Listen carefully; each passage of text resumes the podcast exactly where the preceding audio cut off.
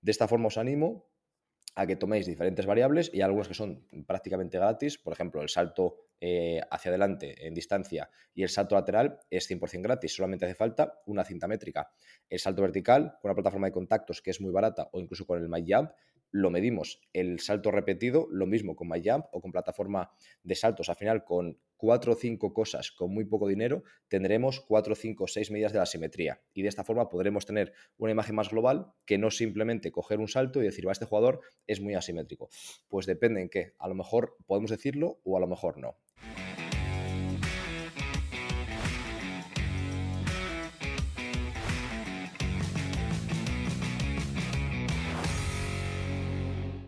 Muy buenas compañeros, aquí estamos una semana más en el podcast de, de sobre preparación física en baloncesto. Y nada, deciros que el tema de esta semana creo que es importante, como todos los que tocamos, y lo hemos escogido porque creo que muchas veces se habla de este tema realmente sin, bueno, pues sin saber o sin tener conocimientos reales o sin tener datos objetivos. Y esto lo pienso porque yo desde hace un tiempo empecé a, investigar sobre este tema y, una parte o una línea dentro de mi doctorado va, va de asimetrías en el baloncesto y pues nos hemos dado cuenta de que no de que hay muchas cosas que no sabemos, ¿vale? Entonces, por esa razón, vamos a hablar hoy de este tema. En primer lugar, analizaremos, como casi siempre, un poco de ciencia científica para ver qué, qué, está publicado. Después, os contaremos un poco también cómo lo vemos nosotros a nivel más subjetivo. Y por último, cómo podemos actuar y cómo podemos aplicar lo que vamos a dar hoy para llevarlo a nuestros entrenamientos, ¿vale? Así que nada, en primer lugar, deciros que hay diferentes estudios, por ejemplo, que analizan la relación entre asimetría y rendimiento deportivo. Tenemos a Bishop, Turner y, Red del 2018 que vieron cómo más asimetría se relacionaba con peor salto vertical, es decir, con menos rendimiento en salto vertical, con menor rendimiento en, test de, pedaleo y también en chute, el golpeo del balón de fútbol, ¿vale? Hart et al, en 2014, encontró algo parecido. En fútbol australiano vieron que mayores asimetrías, estos en el miembro inferior, como los anteriores, que no lo, dije, eh, estaba relacionado con menor precisión en los chutes, en el golpeo al balón. Entonces, de momento vemos que la asimetría se, relaciona a priori de forma negativa tanto en gestos de potencia como en gestos de precisión. Ranama et al. en el 2015 vieron una correlación negativa entre asimetría en el miembro inferior en test isocinéticos y aquí es importante porque ya veremos luego que cada test o cada prueba tiene unos rangos diferentes de asimetría y ya veremos que no siempre se puede decir que un jugador sea asimétrico o no, sino que hay que ponerle un poco de apellidos, pero bueno, estos autores vieron esa correlación negativa entre la asimetría en el tren inferior, en test isocinéticos, y la máxima potencia en pedaleo en 5 segundos. Y lo mismo ocurría con asimetrías en tronco y pelvis, ¿vale? Entonces vemos que no solamente en el tren inferior, sino también a nivel de tronco y pelvis. Hay más estudios, hay un montón de, estudios que analizan este tipo de, mm, eh, de, problemática o de variables y hay que decir que no hemos parado de, hablar de correlación, relación, nunca causalidad. Hasta ahora que yo conozca no tenemos estudios experimentales porque sería poco ético forzar a un deportista a volverse mucho más asimétrico para ver si su rendimiento eh, desciende, aumenta, no cambia, etc. Por lo tanto, aunque creo que la lectura y la imagen es bastante lógica, es bastante obvio lo que estamos viendo, no quita que puede ser que haya cierto grado de, mm, de a lo mejor una variable oculta que sea realmente la causal y no sea la simetría. Yo creo que no, yo creo que la simetría está mostrando una clara, una clara relación, como vemos, y probablemente tenga cierta causalidad, pero solamente recordar que correlación no implica causalidad, ¿vale? Solamente quería decirlo para, para, que sepáis que no podemos asegurar que volverse más asimétrico te lleve a tener menor rendimiento, aunque todo parece indicar que así sería, ¿vale? Después vamos a ver un poco a nivel de también de riesgo de lesión. Hay ciertos estudios y la mayoría encuentran que a partir de cierto punto de asimetría, es decir, asimetrías leves no suelen tener ningún tipo de relación, es decir, no llegan a tener tal magnitud como para estar relacionadas con más riesgo lesional, a partir de cierto punto sí que lo encuentran. Y ahora que hemos hablado un poco de, ahora que hemos introducido este tema de asimetrías, tenemos que decir que depende de cómo las midamos. Es decir, hemos dicho a partir de cierto punto parece que hay más riesgo de lesión, pero depende de qué test utilicemos para ello. De hecho, hay diferentes autores que utilizan test isocinéticos. Se utilizan muchísimo en, en fútbol, sobre todo, en diferentes deportes. Son test con bastante fiabilidad, es decir, son como aislamos muchas variables, son bastante consistentes y si medimos en diferentes momentos temporales, casi siempre tendremos una consistencia del dato muy bueno, ¿vale? Pero también como analizamos, como estamos eliminando ciertas variables, es menos holístico, es menos global y menos natural ese dato. Pero bueno, En los test isocinéticos, que como comento se utilizan en muchísimos estudios, apuntan diferentes autores que más de un 10% de asimetría entre miembros suele estar relacionado con mayor riesgo de lesión, ¿vale? En cambio, otros autores indican que en el salto vertical el nivel es el el 15%, perdón, no el 5, el 15%. Por lo tanto, en función del test que utilicemos, veremos cómo tenemos más o menos rango de asimetría, más o menos margen, ¿vale? En tiensimiografía hay diferentes estudios, pero como no está tan extendida, aún no tenemos valores, no tenemos rangos. Pero en principio parece ser que cuanto más global, cuanto más natural sea el test, más asimetría podemos permitir porque más variables contaminantes y de confusión va a haber. Y cuanto más analítico sea, en principio menor asimetría podemos permitir, ¿vale? De hecho, en un estudio que llevamos a cabo eh, junto con mi grupo de investigación allí en la H22 de la Ubigo, en Melilla, vimos cómo los mismos jugadores presentaban diferentes asimetrías en función del ejercicio en el que se evaluase.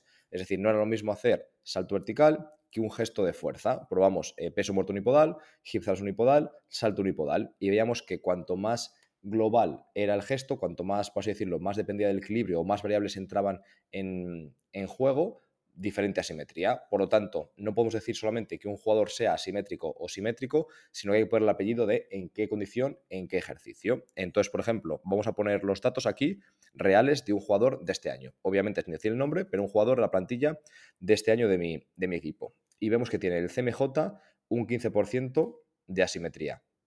Saltos repetidos 15 segundos unipodales, obviamente. Es decir, eh, sobre todo con el tobillo, es decir, buscando máxima reactividad, máxima altura, mínimo tiempo de contacto y un RSI, ese Reactive Strength Index, lo más alto posible. Y vemos que tiene un 10,6% de asimetría entre piernas, ¿vale? Después vamos al salto frontal, 7,2% asimetría entre piernas. Salto lateral, también buscando distancia, 4,6%. Después un trabajo, eh, un test de fuerza isométrica con una galga, con un dinamómetro deportivo y vemos que la aducción de cadera presenta un 9,7% de asimetría entre piernas, la abducción un 9,5%, la extensión de rodilla un 2,6%, la flexión de rodilla un 0,5%. Es decir, yo, eh, si me preguntáis, ¿este jugador cómo es asimétrico?